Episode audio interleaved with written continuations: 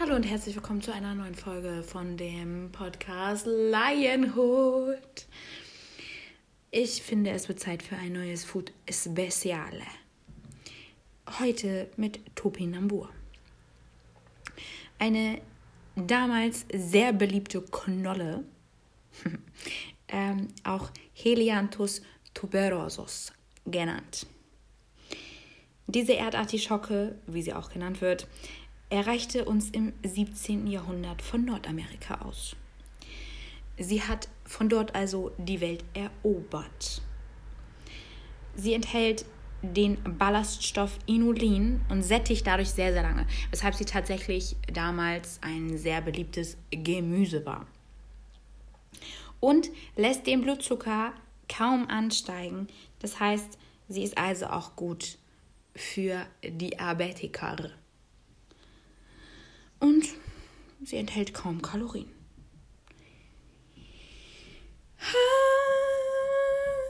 Ich habe ein wunderschönes Rezept gefunden.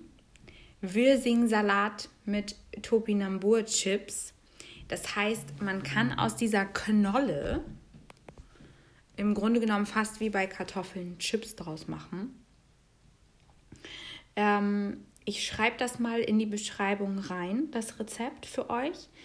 Dann könnt ihr das gegebenenfalls zu Hause nachmachen, wenn, wenn Interesse besteht.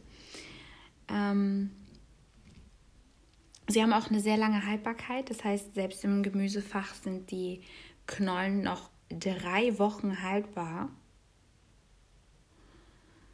Ähm, ja. Und ansonsten habe ich nichts weiter zu sagen zu diesem wunderschönen Gemüse.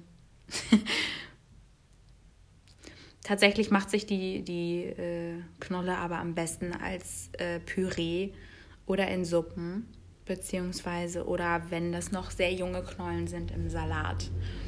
Ähm, man sollte sie nicht zu stark würzen, weil sie von Haus aus eine mild nussige Note hat. Und deswegen nur ganz dezent Unterstützung, zum Beispiel durch Muskat, Zimt oder Curry braucht. Und damit war es das von mir und dem Food Speciale zu Topinambur.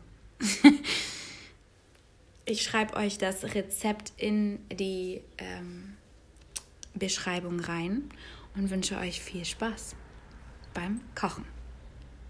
Euer Leinhold.